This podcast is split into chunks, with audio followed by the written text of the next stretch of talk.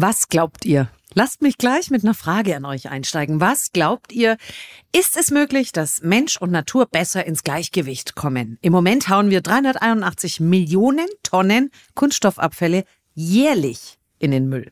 Das sagt die Wohltätigkeitsorganisation Embrace.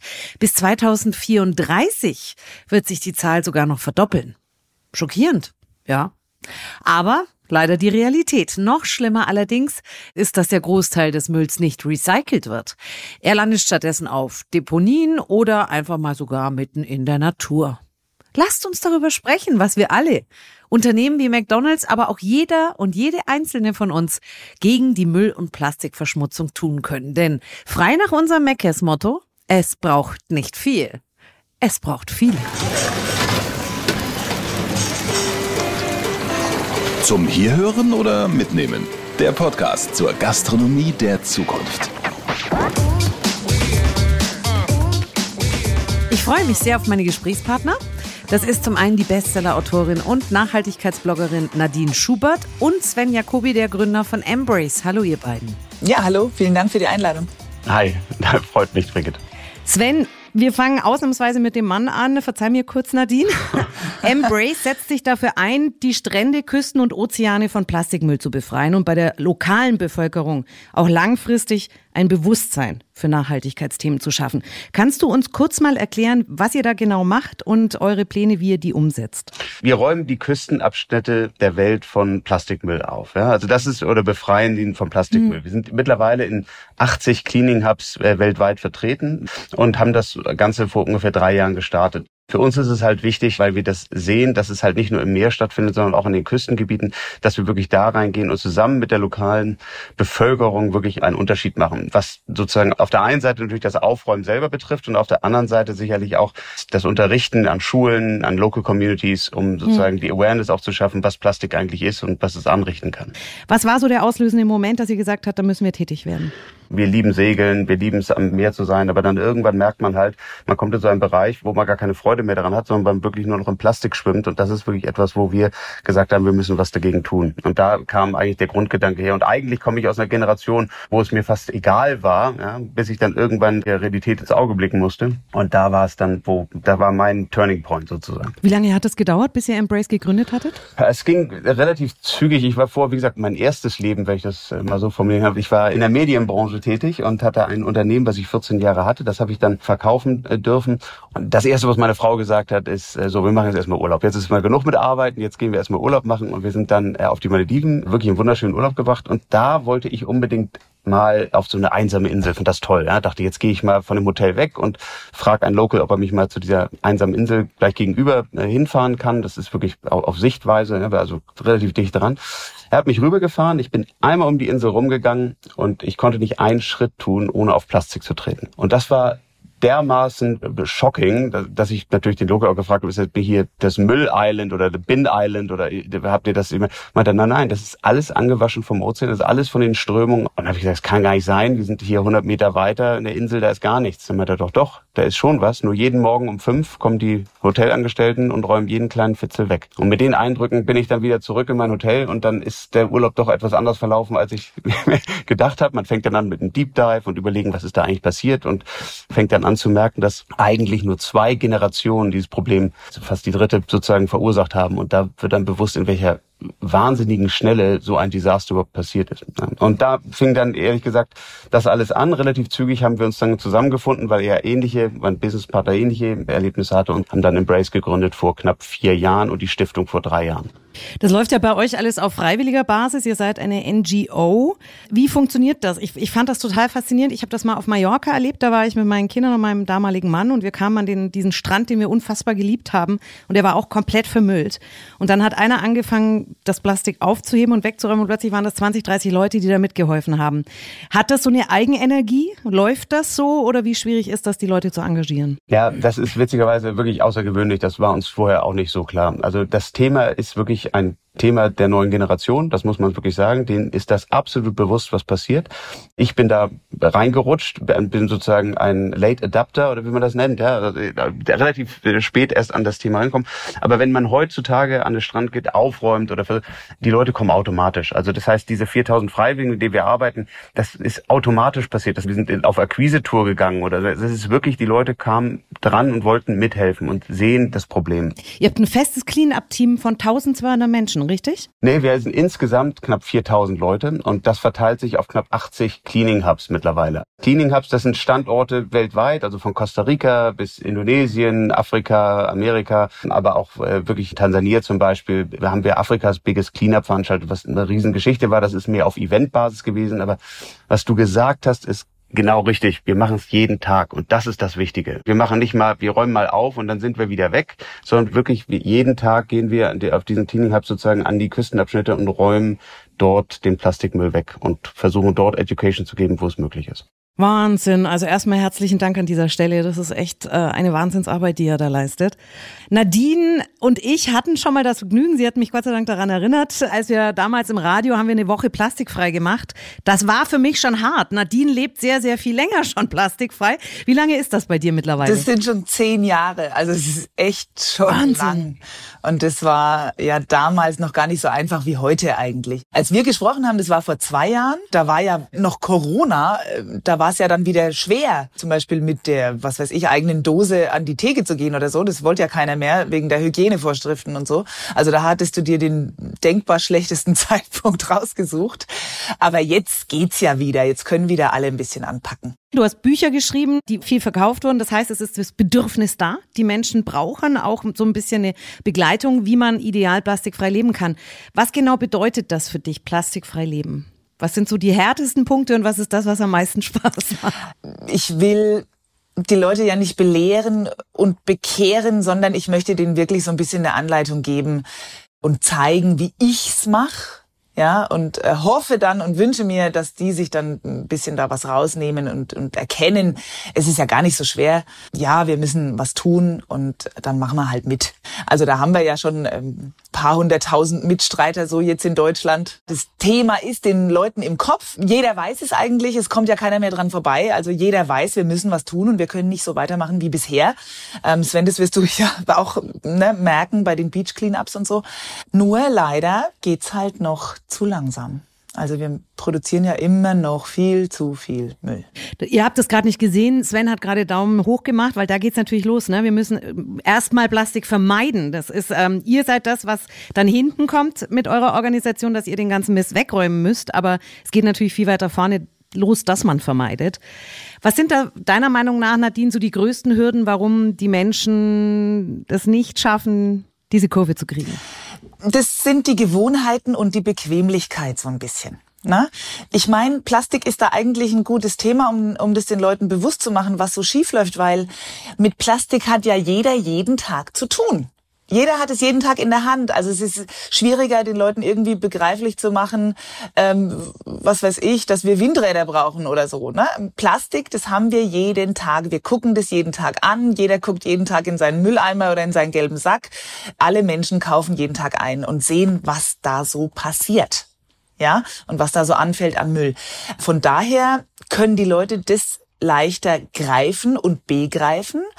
Trotzdem hört man halt oft Ausreden. Also für mich sind's Ausreden. Ja, wie, na ja, ich muss ja auch noch was arbeiten. Ich habe nicht Zeit, in Unverpacktladen zu gehen oder zum Bauern. Ja, ich muss halt schnell in den Discounter nach der Arbeit und so weiter. Und dann redet man sich raus, um sich nicht damit beschäftigen zu müssen, was so die Alternativen wären. Ja, also ich, die ja auch arbeite, Ne? Und ich habe ja auch Kinder und Haushalt und so weiter. Ich beschäftige mich heute viel weniger mit dem Thema Einkauf, Lebensmitteleinkauf, Wocheneinkauf und was weiß ich, Drogerieartikel und so als früher und als wahrscheinlich alle, die ja keine Zeit haben. Ich habe das einfach anders für mich geregelt. Und das, wenn ich den Leuten erzählen kann und zeigen kann, ähm, welche Möglichkeiten es da gibt, dann sehen die das. Und wenn die das einmal ausprobiert haben, dann spüren die da auch die Erleichterung. Also es ist ja nicht nur dieses Jahr, wir sparen Plastik und unterstützen vielleicht unsere lokalen Unternehmen mehr als jetzt dann irgendwie die großen ne, Discounter oder so, sondern es ist auch eine Wahnsinnszeitersparnis. Um mal ganz kurz ein Vorurteil zu bedienen, das der eine oder andere jetzt vielleicht gerade im Kopf hat. Also du bist keine äh, körnermalende, Batikhosen tragende Selbstversorgerin, Nein. die äh, irgendwo auf dem Land lebt und am liebsten ihre Brennnesseln aus dem Garten isst, ohne sie vorher zu verarbeiten. Obwohl ich das schon mag. Äh, auf dem Land lebe ich auch, ne? aber äh, nicht im Baumhaus. Ja, also ja. wir sind auch eine ganz ja. normale Familie. Meine Kinder sehen auch mhm. aus wie Kinder. Ne? Und, und äh, ja, das, tatsächlich werde ich das, das oft Glück. gefragt. Ne? Werden Ihre Kinder in der Schule gemobbt? Sag ich, warum? Man sieht ja denen nicht an, dass wir keinen Plastikmüll in der gelben Tonne haben. Also die schauen ganz normal aus wie alle anderen Kinder auch. Und also ich möchte ja mal behaupten, ich jetzt auch. Ne? Also wir sind eine ganz normale Familie. Aber heißt das wirklich, eure gelbe Tonne ist leer? Nein, weil ist da kommen ja auch leer? die Dosen rein und wir haben zwei Katzen. Aber ihr habt tatsächlich wirklich kein Plastik doch, daheim. Doch, doch, das fällt schon immer mal was an. Also wenn ich das jetzt irgendwie vermeiden kann, dann nicht. Aber natürlich wird ja auch mal irgendwas gekauft, was man jetzt nicht ständig kauft. Was weiß ich. Ich habe jetzt zum Beispiel, weil ich so schlimme Nackenbeschwerden habe, mir ein neues Kopfkissen gekauft. Das war natürlich in Plastik eingepackt. Diese Folie wandert dann in die gelbe Tonne. Also sowas, das passiert schon mal. Oder es kommt halt auch mal eine Tante und hat irgendwie eine Packung Gummibärchen dabei. Das kann ich dann leider auch nicht immer vermeiden und ich kann ja jetzt auch nicht meine ganze Verwandtschaft verbannen unser Problem, und das wird der Sven bestätigen können, weil das ist das, was auch an den Küsten angespült wird, ist Einwegmüll, sind Verpackungen, ne, sind irgendwie Getränkeflaschen aus Plastik und so weiter. Und sowas gibt's bei uns halt nicht. Sven, wie plastikfrei lebt ihr daheim? Äh, wir versuchen genau, wie Nadine, auf das Plastikmüll zu verzichten. Auch bei uns ist es so, wir werden da nie äh, immer 100 Prozent plastikfrei sein, aber das, was äh, sozusagen wir vermeiden können, das versuchen wir natürlich. Ich glaube, dadurch, dass ich so ein bisschen so in Anführungszeichen durch die harte Schule gegangen bin, ist das automatisch bei mir und dementsprechend der Familie so ein bisschen verankert, weil wenn man da durch in Thailand oder in Indonesien wirklich durch Gebiete geht, wo man wirklich knietief da drin steht, dann dann will man mit dem Kram im Anführungszeichen nichts mehr zu tun haben. Ganz verbannen will man es dann aber auch nicht, weil es gibt immer noch Bereiche, wo Plastik sicherlich jetzt auch, ich sage jetzt mal in der Medizin, sicherlich auch hilfreich ist. Aber es gibt ganz viele Bereiche und die häufigsten Bereiche, wo Plastik nicht nötig ist und wo man es vermeiden kann. Und deswegen kann ich nur Nadine komplett recht geben, wo man es vermeiden kann, sollte man es tun. Und man kann, man lernt ja auch. Ich habe am Anfang gedacht, ach stimmt, dann nehme ich ja immer Plastik. Warum mache ich das eigentlich? Also man kommt so immer, man entwickelt, das ist so wie so eine Reise. Ja, man entwickelt sich so mit der Zeit. Ja, sicherlich ist es ja so, Sven, dass an den Küsten jetzt nicht irgendwie äh, Infusionsschläuche und Beutel und Blutkonservenbeutel angespült werden, sondern das ist ja Haushaltsmüll. Also das ist ja wirklich das, was vom Menschen aus dem Haus kommt. Kann ich nur zu 100 Prozent bestätigen. Also alles, was wir finden, ist wirklich Hausmüll. Natürlich hast du dann mal Fischereigeschichten, aber das ist dann vielleicht 10 Prozent noch nicht mal. Klar, Bojen, Netze und so, das sind, macht natürlich vom Gewicht her viel aus, ist aber in der Gesamtmasse und noch verhältnismäßig gering, zumindest das, was wir finden. Aber ich wollte wollte noch mal einmal zurückgehen, Brigitte, zu dir. Du hattest gesagt, ja, man muss ja auch da ansetzen, man muss ja eigentlich schon vorher ansetzen. Und das ist genau richtig. Ich vergleiche das immer so ein bisschen damit, sag mal, einem Wasserleck in der Küche. Na, jetzt kannst du das aufwischen, aufräumen und das alles versuchen sozusagen wieder trocken zu legen und räumst und räumst und räumst, aber es kommt ja immer wieder nach. Also musst du da ansetzen, wo das Leck ist, wo der Ursprung herkommt. Und das ist eigentlich das, was für uns wichtig ist und das machen wir mit Erziehung. Also der Müll entsteht eigentlich im Kopf. Da fängt der, da ist the way of the plastic. Da beginnt es eigentlich. Und da setzen wir halt sehr stark an mit unserem, wir nennen das Embrace Academy. Das ist eine Academy, mit der wir sozusagen in die Local Communities gehen oder auch äh, in die Schulen reingehen, wo wir versuchen, den Leuten zu erklären, das ist kein, ich mach mal ein Beispiel. Wir waren in Indonesien am Dorf und dann habe ich die gefragt, sag mal, was glaubst du denn oder was glaubt ihr denn, das waren Kinder in der Schule und was glaubt ihr denn, wie lange so ein Plastikmüll so ein Plastikbeutel, den ihr wegschmeißt, dann wie lange der hält. Und dann haben die gesagt, ja, like a banana leaf. So. Und das ist natürlich brutal. Wenn du das erkennst, dann, dann weißt du, okay, du musst wirklich da ansetzen, wo wirklich die Quelle ist und das schließen. Aber trotzdem muss man natürlich auch den Kram wegräumen, sonst bleibt er da für 400 Jahre. Geht das denn auch in die Köpfe der Eltern rein? Das ist ja nochmal eine andere Generation. Also, dass ihr die Kinder abholt und da schon mal anders vorbereitet, ist für mich nachvollziehbar, aber... Ja, also da kann ich Brigitte sensationell, das ist genau der Punkt, den ich auch ansprechen wollte. Das ist ganz ganz schwierig, weil es, verstehst du, das ist über die letzten 30 Jahre behavioral geworden. Das ist nicht mehr, sie wissen, dass das nicht gut ist. Sie wissen, das soll man nicht machen. Teilweise geben wir ihnen sogar Geld dafür, damit sie uns das Plastik geben und nicht einfach in die Umwelt schmeißen. Das ist, damit das nicht nochmal passiert. Also wir gehen schon wirklich den Weg und trotzdem schmeißen sie es weg, weil es eine Art Gewohnheit geworden ist für sie. Ja, dass sie sozusagen solche Sachen einfach was jetzt aber spannend ist, ist, wenn die Kinder jetzt dazukommen und das Kind neben dem Vater steht und auf einmal an der Hose zieht und sagt, Papa, schmeiß das doch nicht weg. Oh, dann ist das ist Impact und da merken wir richtig, dass der Vater sagt, auf einmal aufwacht und dann, ja, ich glaube, Nadine will auch nochmal. Ja, das kann ich total bestätigen. Das kann ich total bestätigen. Ich habe nämlich ja auch ein Kinderbuch geschrieben, so für Grundschulkinder, ne? Und ähm, die sind ja noch total begeisterungsfähig für solche Themen. Ja, bei Jugendlichen wird es dann schon manchmal schwieriger, weil die halt irgendwie so ihren eigenen Kopf haben. Und die die Grundschulkinder, die haben noch so, die sind sehr empathisch und die finden das ganz schrecklich, wenn die Bilder sehen, dass ne, eine Schildkröte sich in einem Fischernetz verfängt und so. Und die erziehen die Eltern mit. Die gehen dann wirklich nach Hause, wenn ich jetzt in der Schule war zum Beispiel und habe da eben was erzählt über Plastikmüll. Die gehen dann heim und sagen Mama, die Frau Schubert war heute bei uns und die hat das und das erzählt und wir kaufen jetzt keine Kaugummis mehr und wir machen jetzt das nicht mehr und wir machen jetzt mal Waschmittel aus Seife oder Kastadien oder so ne? und bitte nur noch Holzzahnbürsten und so. Die erziehen die Eltern tatsächlich so ein bisschen mit und klopfen denen auf die Finger und das ist gut. Aber natürlich rettet das jetzt auch uns den Hintern nicht. Aber es ist ja ein Anfang. Es ist die Politik der kleinen Schritte. Und ich denke auch, dass das Wichtige einfach dieser Mindset ist. Also das ist bei meinen Kindern auch. Wir haben sehr früh angefangen zu gucken, A, wo kommen die Lebensmittel her? B, wie sind sie verpackt? Was brauche ich wirklich? So Kleinigkeiten wie ich nehme einen Stoffbeutel mit zum Bäcker. Es ist lächerlich. Aber damit vermeide ich ja auch schon wieder Plastik und diesen ganzen Müll. Na also, klar. Also, und das sitzt bei den Kindern drin. Das sitzt drinnen. Mhm. Die rufen das ab und die machen das. Ja. Also da sind ja, die mittlerweile gut. besser als ich. Und es hilft sagen. natürlich. Ne? Es hilft natürlich, wenn es viele machen. Nur es sind eben verschiedene Dinge, die zusammenkommen müssen. Wie der Sven räumt den Müll von den Küsten weg, was ja mit Sicherheit frustrierend ist, weil ihr könnt es ja jeden Tag wieder machen. Ja, ein Strandabschnitt ist sauber, am nächsten Tag fängt man wieder von vorne an. Also das, ne, da denke ich auch. Oder dann denke ich, okay, ihr erklärt jetzt den Leuten, dass die eben ihre Plastikflaschen, wenn sie sie ausgetrunken haben, nicht in den Graben schmeißen sollen. Ich frage mich, wo das überhaupt herkommt, dass man es tut. Warum tut ja, man das? Gibt es da, da, keine ja, da, Mülltonnen oder was? was wie, wo kommt diese ja. Einstellung her? Das ist interessant, Nadine. Das ist einer der wichtigsten und fatalsten und einer der größten Punkte, warum wir gerade in der Situation eigentlich sind.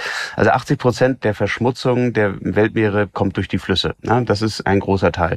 Aber wie kommt der Müll in die Flüsse? Und das ist eigentlich ganz spannend. Es kommt meistens durch die Gebiete, die keine Müllabfuhr haben. Also Waste Management ist nicht vorhanden. Diese Gebiete haben aber Zugang zu Plastik. Das heißt, in welcher Form auch immer, Getränke und so weiter und so fort. Das ist natürlich ein absoluter GAU. Man muss sich das so vorstellen vorstellen. Also in Indonesien zum Beispiel gibt es einen Haushalt, ganz klassisch äh, abgelegenes Gebiet, äh, nicht besonders entwickelt und so weiter. Trotzdem kriegen sie ihre Plastikflaschen und so weiter dorthin geliefert, um sozusagen die Grundversorgung dort zu gewährleisten. Dann haben sie ein Loch, so 20 Zentimeter großes Loch in der Küche. Ne? Das ist, führt nach draußen und davor ist ein kleiner Stone Pit, ja, also so ein kleiner Steinloch. Das ist deren Mülltonne. Durch dieses Loch wird alles rausgeschmissen, landet in diesem Stone Pit und einmal in der Woche kommt die Hausfrau und zündet das, was übrig geblieben ist, an, weil der Rest ist mittlerweile in den Urwald geweht oder in das Wasser geweht und so weiter. Dann gibt es andere, die wohnen direkt am Fluss und für die ist es natürlich super, weil die schmeißen die Plastikflasche direkt in den Fluss rein und hupp, ist weg. Ist ja großartig. Also es ist ja noch besser. Also das ist wirklich tragisch und dieses Fehlen von dieser Grundstruktur der Müllabfuhr, das ist eine der Hauptprobleme, die wir haben. Mhm. Und da kommt die Politik ins Spiel. Ja, ne? Die Politik Jawohl. müsste das richten. Also es können ja nicht, ich kann nicht ne, durch meine Vorträge, du durch deine Aufräumaktionen, sondern es sind ja mehrere Maßnahmen, die da ergriffen werden müssen. Es müsste die Politik äh, mitmachen und natürlich auch die großen Konzerne. Ja, das wissen wir ja, dass die großen Getränkehersteller gerade in solchen Ländern in Asien und Afrika nur Glasflaschen hatten mit Pfand und die Leute, die wirklich brav zurückgebracht haben. Jetzt stellen die alle um auf Einwegplastik und jetzt schmeißen die Leute das einfach in den Graben. Ja. Also es war Aber das genau ist interessant, wie du es gerade darstellst, Sven. Weil das ist so ein bisschen wie der Strom kommt aus der Steckdose. Ne? Es macht sich keiner darüber Gedanken, äh, was passiert da eigentlich, was muss erstmal passieren, damit es Strom gibt. Also schmeiße ich meinen Müll in dieses Steinloch, äh, dann sehe ich es nicht mehr, dann ist er weg. Dann habe ich damit ja schon gar kein Problem mehr. Genauso, ich schmeiße es in den Fluss, dann wird es abtransportiert, juhu, muss ich mich nicht mit auseinandersetzen. Heißt das aber auch, Sven, ihr betreibt nicht nur Aufklärungsarbeit in Schulen und versucht auch die Eltern zu sensibilisieren oder äh, auch die erwachsene Bevölkerung seid ihr auch mit den Governments am diskutieren und debattieren, dass es eben auch eine Müllabfuhr geben muss? Ja, ich, es müssen halt alle an einen Tisch. Also es sind alle Stakeholder, die relevant sind. Und es ist nicht nur die Industrie beziehungsweise die Wirtschaft selber, sondern vor allem auch die Politik, die genau die Maßstäbe auch sozusagen implementieren kann, beziehungsweise die Richtlinien sozusagen einführen kann. In Japan zum Beispiel haben sie es jetzt so gemacht, das ist jetzt kein Entwicklungsland mehr, bei weitem nicht, aber da haben sie es jetzt so gemacht, dass alle produzierenden Plastikhersteller jetzt einen Tax zahlen müssen, der dann wiederum zugutekommt für die Müllabfuhr und so weiter und so fort. Und das könnte man in vielen Ländern so einführen. Das ist halt aber nicht von heute auf morgen gemacht. Und da braucht es halt viele Organisationen, die sozusagen mithelfen, sozusagen in die richtige Richtung zu lenken und so weiter. Also wir sehen eine Entwicklung, ganz klar. Und eine Sache muss man auch mal festhalten. Wir haben uns, glaube ich, noch nie in einer Welt befunden, in der sich so viel um den Planeten gekümmert wurde wie heute. Also das muss man, glaube ich, auch mal das Positive rausstellen. Ja, man kann sagen, es ist alles grauenhaft, aber es ist zumindest, für mich ist es die neue Generation, die da einen richtigen Schub gemacht hat, wo in die, in die richtige Richtung. Und das sehen wir schon. Also es bewegt sich was, nur natürlich in den Entwicklungsländern halt noch zu langsam. Aber das sind doch nicht nur die Entwicklungsländer, wenn ich jetzt mal was einwerfen darf. Europa, wir tun jetzt was, wir kümmern uns, weil es uns an den Kragen geht langsam. Das ist ja das Problem. Jetzt haben wir es endlich erkannt, aber es ist ja schon fast zu spät. Und wenn ich sehe, dass um uns herum, um Deutschland herum, es ja nicht mal Pfand gibt auf Plastikflaschen und auf Aludosen und so, auf Getränkedosen, dann erschreckt mich das schon. Oder eben auf Glasflaschen, die man ja wirklich immer wieder verwenden könnte. Das könnte man doch wenigstens in Europa, wir reden immer von den Entwicklungsländern und so, aber wir haben es ja noch nicht mal in Europa geregelt bekommen. Aber wie nehmt ihr denn äh, Unternehmen wahr? Also wir betreiben ja hier mit unserem Podcast auch Aufklärungsarbeit. Trotzdem gibt es viele Menschen, die dann sagen, ja, ja, das ist jetzt wieder Greenwashing, passt schon. Jetzt mache ich den Podcast aus und dann lebe ich so weiter wie vorher. Oh je, tiefes Ausatmen. Es ist halt so, wenn die großen Unternehmen, ja, und die großen Inverkehrbringer von Verpackungen, ja, und da gehört natürlich McDonald's auch dazu, die ganzen Supermärkte und Discounter und so. Wenn die wirklich Dinge ändern, was ja McDonald's auch schon getan hat, dass man eben umstellt in manchen Bereichen, dann sieht man ja anhand der Zahlen, dass das wirklich was bewirkt. Es sind einfach so riesige Konzerne, wenn die was tun. Wir sehen es jetzt mit eben Getränkeflaschen in Afrika. Vorher war Pfand, jetzt ist Plastik. Das ist einfach eine riesen Vermüllung. Ja, wir reden da über Milliarden von Flaschen jedes Jahr, die vorher nicht da waren. Also sieht man, es hat sehr wohl eine riesige Auswirkung, wenn die großen Konzerne etwas tun. Und ich finde, die sind auch in der Verantwortung, etwas zu tun, weil man sieht ja auf der ganzen Welt, und das wird der Sven jetzt bestätigen können, dass von allen die Verpackungen in Verkehr bringen, das ja irgendwo wieder am Strand landet. Sven, was sagst du? Wie können Konzerne es schaffen, glaubwürdiger zu werden oder was muss da passieren? Für mich ist Greenwashing natürlich, es ist in aller Munde und es wird auch immer schnell sozusagen genutzt, um auch so ein Bashing-Word, ja, also so auch so, da, da ist aber leider auch was Wahres dran. Das Problem ist, dass die Leute oder die Unternehmen, beziehungsweise die Großen in der Wirtschaft sicherlich auch da ganz klar mehr tun müssen. Das Greenwashing-Thema ist aber auch etwas, was für mich in klein anfängt, ja, in Anführungszeichen. Ich mach mal ein Beispiel, damit das vielleicht irgendwie klarer. Wir wurden von einem großen Konzern gefragt, der auch Lebensmittel herstellt, ob wir nicht zusammen eine Aufräumaktion am Rhein machen wollen. Und dann habe ich gesagt, ja, das ist toll, das finde ich erstmal löblich und richtig und eine richtige Richtung. Aber was habt ihr denn noch vor? Ja, nee, das ist erstmal alles und dann gucken wir mal so. Und da habe ich dann gesagt, nee, möchte ich dann nicht. Also da bin ich dann nicht bereit dazu, weil für mich ist, wenn du wirklich was tun willst, ist es etwas Progressives. Du gehst über langfristig, entwickelst du dich und du machst jedes Jahr mehr. Das vermisse ich so. Ich vermisse diese einzelnen Greenwashing-Aufräumaktionen, die mal gemacht werden, um danach zu sagen, sich auf die Schulter zu klopfen und sagen, ich habe was Geiles hier gemacht. Das reicht nicht. Und das ist für mich pures Greenwashing. Und äh, auf der anderen Seite muss man äh, aufpassen, dass es nicht zu stark in diese, jeder, der was Gutes tun will, ist nicht automatisch jemand, der, der Greenwashing betreibt. Ja, das ist auch nicht richtig. Es muss nur immer nachweislich irgendwas Progressives sein. Jedes Jahr ein bisschen mehr, jedes Jahr ein bisschen aufbauend und so weiter. Und das ist für mich wichtig. Sehr gut. Danke, dass du das nochmal so gesagt hast. Lass uns mal über Littering sprechen. Littering bedeutet das achtlose Wegwerfen von Müll im öffentlichen Raum. Ist für mich ohnehin ein Rätsel, wie man das machen kann, aber findet immer wieder statt. Und gerade wir von McDonalds können da ein Lied von singen. Wir haben extra große Mülleimer aufgestellt. Da kann man mit dem Auto hinfahren. Da muss man nicht mal mehr das Auto verlassen und kann seinen Müll da reinschmeißen. Und trotzdem landet er oft von den Kunden einfach in der Natur. Sven, welche Bilder hast du denn so von den Stränden? Weil wir haben jetzt eben gesagt, ein Problem ist die Bevölkerung vor Ort, die kein Gefühl dafür hat, die auch nicht die Müllabfuhr haben, äh, die das in die Flüsse schmeißen. Was begegnet euch da so an den Stränden? Das ist wirklich Hausmüll. Muss man gar nicht Europa verlassen. Das siehst du teilweise sogar in Griechenland. Da haben wir jetzt auch einen Cleaning Hub, aber es ist wirklich auch so, auch da, es kommt wieder auf das Thema Erziehung und Waste Management zurück. Es sind gar nicht großartig Touristen, die den Kram da liegen lassen, sondern es ist meistens einfach das unzureichende Waste Management System, das, die Müllabfuhr. Es wird nicht abgeholt. Die Tonnen stehen offen da. Es kommt der Wind, der bläst es runter. Das geht in die Landschaft und landet letztendlich dann ja auch wieder im Meer. Und das sind genau die Themen. Ich sehe fast wirklich nur Hausmüll und das ist etwas, da fangen wir halt an. Wir müssen, deswegen bin ich total bei Nadine, den Plastikmüll und alles, die Verpackung unser reduzieren. Wir müssen uns von dem Plastik lösen und Alternativen finden. Das ist die meiner Ansicht nach einzige Lösung. Recycling ist super, ist eine, aber ist eine Zwischenlösung und wir müssen Alternativen finden für Plastik. Es hilft uns nur am Ende Müll zu vermeiden. Das ist, du sagst es ähm, an den Stränden in der Welt, ne, auch in Europa, ähm, da ist es der Hausmüll.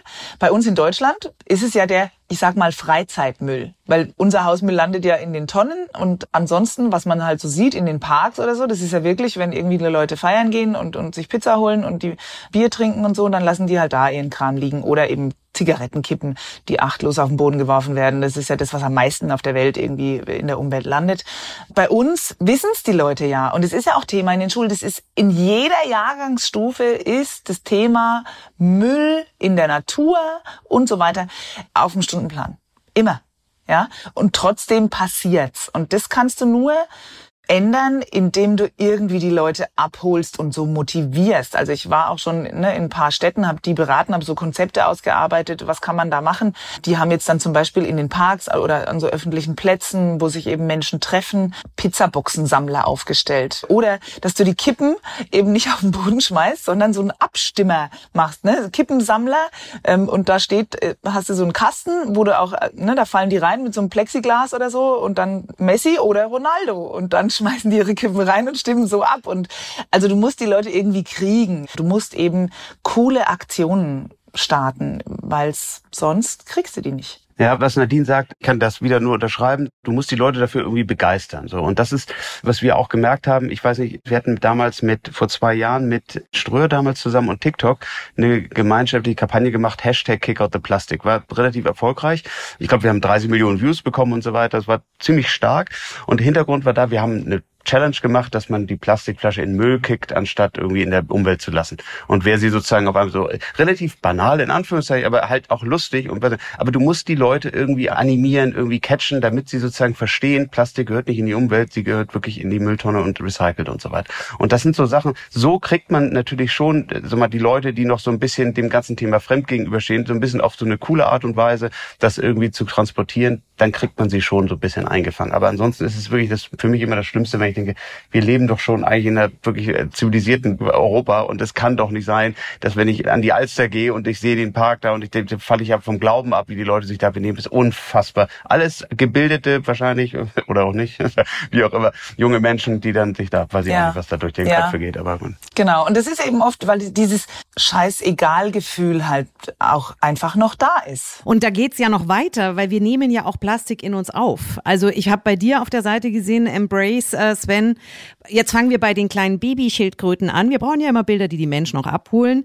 An dieser Stelle 100 Prozent der Babyschildkröten haben Mikroplastik in sich, richtig? Es ist außergewöhnlich. Also das ist alle Babyschildkröten haben mittlerweile Plastik äh, in sich drin. Jeden dritten Fisch, der auf deinem Teller landet, hat Mikroplastik drin. Es gab eine Studie, wo alleine in UK vor zwei Jahren, wo sie ein Jahr lang gemessen haben, alle toten Meeressäuger, die angespült wurden, hatten alle Plastik im Bauch. Alle 100 Prozent. Das ist brutal Zahl, wie das Plastik sich ausdehnt, in, ob groß, klein oder ist infiltriert. Das, was mich halt noch wirklich oder was uns alle wirklich rumtreibt, ist, was passiert mit uns oder mit den Organismen, die dieses Plastik aufnehmen und dieses Mikroplastik. Was passiert? Wir nehmen, jeder von uns hat mal eine Pille genommen und dann äh, da ist auch Mikroplastik drin und das wird dann wieder ausgeschieden und das ist okay. Nur in der Fülle, wie es jetzt auf uns zukommt, da bin ich gespannt, was da noch alles für Nebenwirkungen eintreten können. Habt ihr eine Zahl eventuell, so Pi mal Daumen, Nadine oder Sven, wie viel man da aufnimmt so ja. in seinem Leben an Mikroplastik? Kann man, ja, ja, hast du gut? Nicht im Leben. Also das, was man halt bis jetzt so, so untersucht hat durch Nahrung durch Getränke, wenn man aus Plastikflaschen trinkt, oder eben auch durchs Einatmen. Also davor sind wir ja alle nicht gefeit, also weil wir leben alle an irgendeiner Straße und das, was am meisten in Deutschland in der Umwelt landet an Mikroplastik, kommt durch Reifenabrieb zustande. Wir nehmen pro Woche etwa fünf bis sechs Gramm Plastik auf und das ist so viel wie eine Kreditkarte wiegt. Also das heißt, wir essen jede Woche so ein Krankenkärtchen, ja, und das 52 Mal im Jahr. Und jetzt kann man sich ja mal so einen Stapel da hinlegen, ja, mit 52 Bankkärtchen oder so.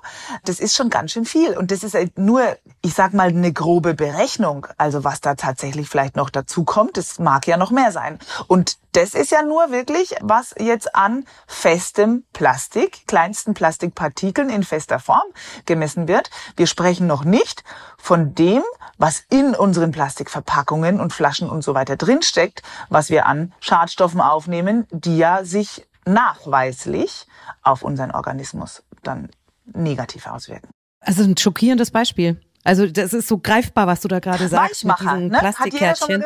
Es ist ja nachgewiesen, dass zum Beispiel 95 Prozent aller Deutschen diese Bisphenole im Blut haben. Und es ist erwiesen, dass die, wenn die in unserem Blutkreislauf landen, auf den Körper wirken wie weibliche Hormone.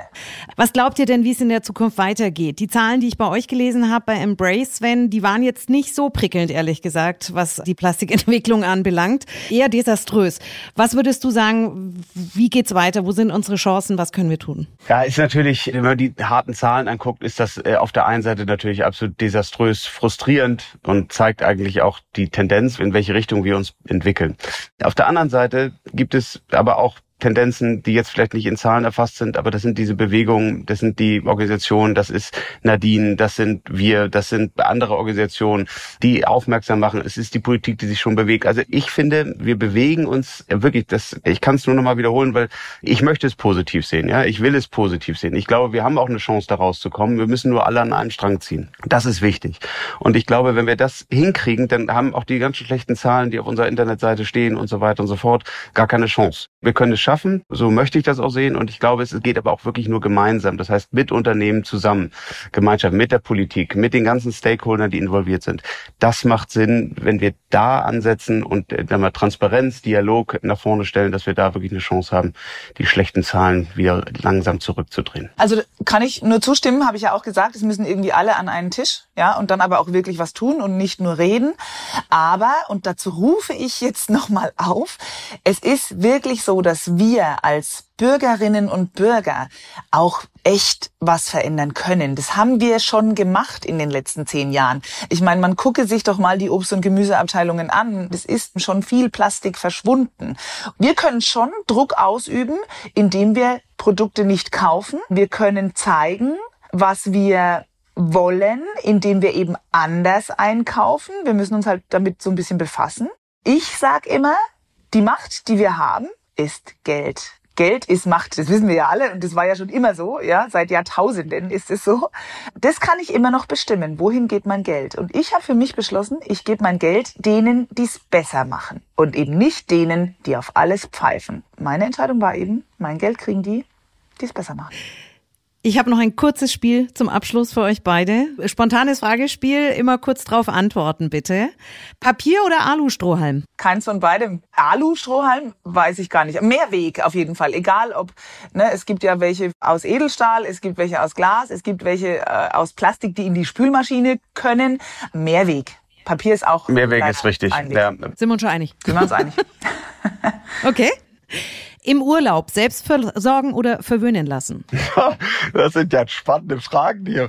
Ich finde es großartig, mich verwöhnen zu lassen. Also gibt es gar keine Diskussion. Aber Selbstversorgung macht auch Spaß. Also es ist sozusagen, ich kann da keine klare Antwort geben. Aber verwöhnen lassen ist schon schön. Beides, natürlich Ja. beides. Also gehört ja dazu. Ich meine, wir leben ja alle auch noch, ne? Und es soll ja angenehm sein. Und ich koche sehr viel zu Hause, aber genauso gern gehe ich auch mal essen. Auch mit dem Hintergedanken, dass da wahrscheinlich einiges an Plastik am Start ist. Mit Sicherheit, weil leider ist es ja sogar vorgeschrieben, ne, auch äh, von der Politik, was in so Küchen manchmal so sein muss.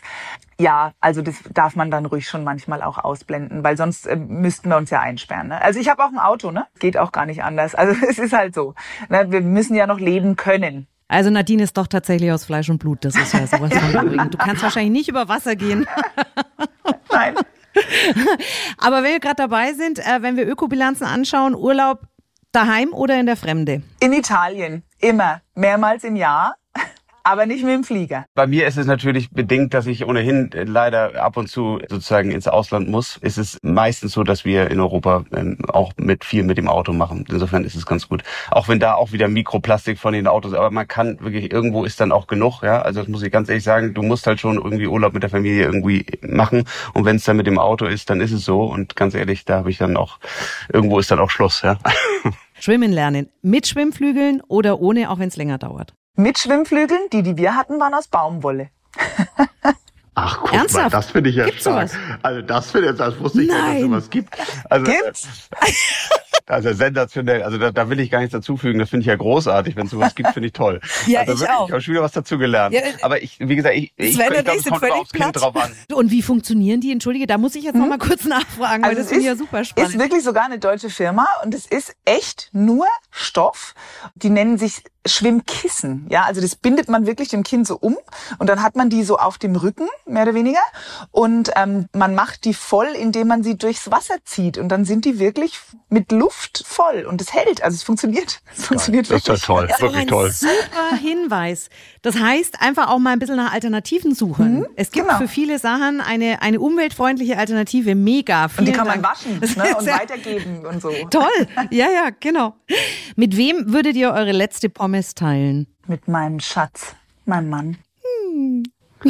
Ja, das Jetzt ist Sven unter ich, ja, ja, ich, das ist jetzt wirklich schwierig, aber ich, ich glaube mit meinem Sohn, weil wir beide wahnsinnig gerne Pommes essen und ich glaube, das wäre 100% mein Man to go, ja, wenn ich, wenn ich meine letzte Pommes teilen müsste. Das wäre perfekt. Ja. Super. Ich danke euch. Die Zeit ist schon wieder um. Das ist unglaublich. Ich könnte mich noch drei Stunden mit euch unterhalten. Das ist ein wahnsinnig wichtiges Thema. Habt ihr noch einen Satz oder etwas, was euch auf der Seele brennt, was ihr gerne noch loswerden würdet? An unsere Hörer. Also darf ich anfangen? Sehr gern. dann würde ich einfach sagen, tut was, macht was, probiert einfach mal was aus. Hoffentlich hören uns ja nicht nur normale Menschen zu, sondern vielleicht ja auch der ein oder andere Verantwortliche in irgendeinem Unternehmen. Jeder kann was tun und man muss halt einfach mal was machen und sich einfach mal was trauen und nicht immer warten, dass es ein anderer für einen regelt. Das wäre mein Wunsch so an alle. geht bei mir in die gleiche Richtung, was wir auch unseren Volunteers, Mitarbeitern auch immer wieder sagen, einfach anfangen. Das sind kleine Schritte und das ist gar nicht schlimm. Das ist wunderbar. Es sind die kleinen Sachen. Einfach mal, oh, guck mal, heute mir Glasflaschen als Beispiel oder ich weiß es nicht oder anstatt Plastik oder einfach mal versuchen. Das sind die kleinen Schritte, die auch was bewirken und dann einfach anfangen. Das ist, glaube ich, das, was wichtig ist. Und das würde ich gern noch sagen, also wir von Meckes haben ja auch schon angefangen und es ist, wie gesagt, die Politik der kleinen Schritte. Man kann das immer bashen und kann sagen, das reicht noch nicht, das ist richtig, es reicht auch noch nicht. Aber wir sind dran und versuchen da auch immer besser zu werden. Ich danke euch für dieses Gespräch. Das war ganz toll. Ja, vielen Super. Dank. Auch nochmal. Danke, Brigitte. Und das mit den Schwimmflügeln, das macht mich fertig. Ich muss jetzt sofort Ja, ins Internet und gucken, was es da alles gibt. Das ist echt unglaublich. Wieder ein super spannendes Gespräch mit vielen wichtigen Infos. Jeder von uns ist schon im Kleinen gefragt, denn wir als Konsumenten haben die Möglichkeit, auch bei den großen Unternehmen gemeinsam etwas zu verändern. Es braucht nicht viel, es braucht viele. Also legen wir los und fangen schon mal mit dem Plastikmüll an. Ich freue mich, wenn wir uns bei unserem nächsten Podcast wiederhören. Bis dahin klickt in unsere bisherigen Folgen. Ihr findet uns bei YouTube und natürlich auch bei eurem persönlichen Lieblings-Audio-Streaming-Dienst. Bis dahin. Zum Hierhören oder Mitnehmen? Der Podcast zur Gastronomie der Zukunft. Wenn euch der Podcast gefallen hat, teilt ihn gerne mit euren Freunden.